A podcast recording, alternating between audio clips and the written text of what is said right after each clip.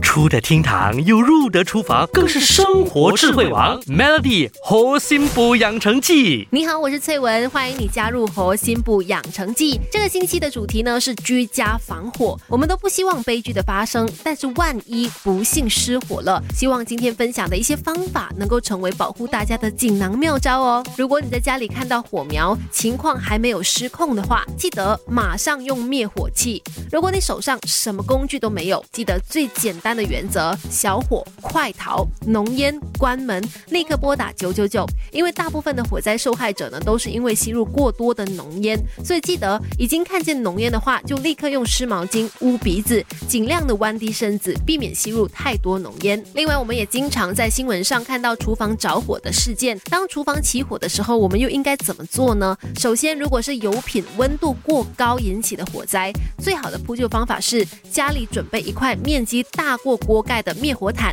在切断煤气开关的前提之下，把灭火毯呢直接盖在油锅上面，那这个明火很快就会熄灭了。比较不建议的是用锅盖去盖住油锅，主要原因是现在市面上的锅盖材质很多都是难以扑灭高温的油火，反而容易有烫伤的危险。再来，千万不要用水去灭火，油水混合物会让火势蔓延甚至爆炸，同时冷热接触也会造成油粒溅射，造成烫伤。然后呢，也不要。用盐啊、豆啊，或者是米去灭火，因为盐在高温下容易爆裂喷溅，家里那袋盐不够，起不了多大作用的。而豆类和米呢，本来就属于可燃物，豆类还有大量的油，更是火上浇油了。另外，如果你是闻到煤气灶头漏煤气，那就马上切断供气管，打开所有的窗户。如果发生时间在晚上，记得记得千万不要开厨房的电灯。总之呢，就是开窗，人走到屋外打电话求助就。对了，今天的猴心补养成记就说到这，希望大家都不会有机会遇到要使用这些方法的时候。